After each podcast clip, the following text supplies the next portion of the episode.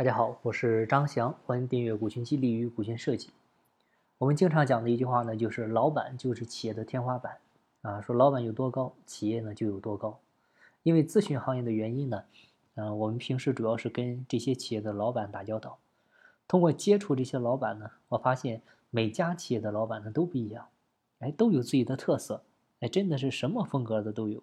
有的呢就是很传统型的，天天的绷着脸。啊，对下面的员工呢非常严厉，啊，员工跟他说一句话都打哆嗦那种，啊，也有的呢和员工呢打成一片，啊，称兄道弟的，啊，有的呢对员工这个非常和善，但是呢也有的对高管非常严厉的，啊，也有自己做董事长找职业经理人做总经理的，啊，什么样的都有，就似乎每家企业的文化呢，你发现到最后其实都是老板文化，就是老板的个人风格。会决定这家企业的文化。有的企业很小，但是呢，老板非常注重企业文化的塑造，啊，使命、愿景、价值观，啊，把他那小小的办公室贴得很满。有的企业呢规模很大，但是呢，像那个大大的会议室里面，那个墙都是大白灰，啊，都是大白灰，就是因为老板觉得贴那些口号很虚，啊，觉得踏踏实实做事就行。所以在员工还有外人看来呢，都觉得老板啊天天开豪车住别墅，过的呢都是上等人的生活。但是呢，大家看不到很多老板啊在公司呢干到凌晨，甚至呢睡在公司。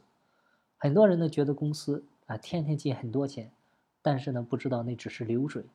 只有老板会在意成本和费用。所以很多企业到年底，你看着看着今年是收了很多钱。那账上呢，确实也趴着很多钱，但是呢，没有利润。所以，优秀的企业呢，都是有不同的老板风格。你比如胖东来的于东来，比如大武集团的孙大武，比如联想的柳传志，啊，比如华为的任正非。那这些企业呢，都很优秀，但是呢，老板风格都有差异。所以呢，你的企业也应该有你自己的风格。我们一直强调的一句话就是，一定要注重学习，但是呢。不要照抄，啊，别人家的好东西，你可以学习参考，但是呢，不要照搬。比如我们经常讲的华为的虚拟受限股制度，确实非常好啊，但是呢，它也是只适合华为，而且呢，也只是适合那个时代那个体量的华为。如果我们中小企业照搬，你肯定会出现什么？出现水土不服。所以呢，这个时候就需要老板来做决策，来拍板。啊，是走出自己的企业模式出来，还是照抄别人家的模式？像前者的话，肯定是比较艰辛，但是呢长久；那后者走起来呢轻松一些，但是呢缺少自己的核心竞争力。外界环境一旦出现重大变化的时候，抗风险的能力呢就会较弱。但是呢，无论哪种方式，没有对错，哎，只有选择。就跟我们从我们济南的这个。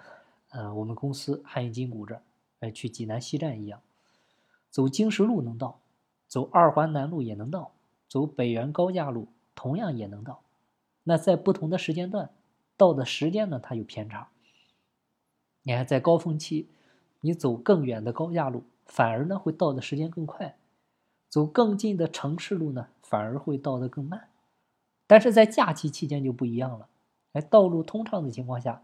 这个时候肯定是距离优先，那这个时候就很少有人选择去走更远的高架路了，因为目的地呢就在那儿，走哪条路都能到达，无非呢就是看所处的时间，你做出最适合自己的选择就可以。而走哪条路，则是老板需要考虑的问题，员工呢只负责开车。所以呢，老板就是企业的天花板，啊，有的行业呢确实机会很多，希望很大。但是呢，老板一直过于保守，那就很容易被竞争对手干掉。但是呢，有的行业竞争很激烈，你这个时候老板要太过于冒进的话，这个风险太大。这个时候呢，就需要保守一些，不然也会很容易被干掉。所以对于老板来说呢，选择很重要。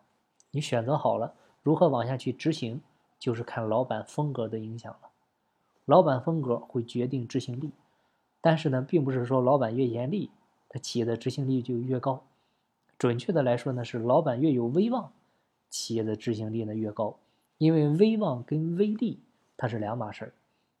就是让员工信服，愿意为你主动高效的去做事跟逼迫你去做事它是两码事儿。哎，好了，今天闲扯了半天，主要呢是近期一直出差辅导过程中的一些感悟，就想到哪就说到哪了，可能呢也没有什么逻辑，就希望其中的某一句话吧，能够对你有收获。好，今天的分享呢就到这儿。每天早七点，我也会在喜马拉雅进行直播，欢迎您的关注。金不在西天，金在路上。我是张翔，下期再见，拜拜。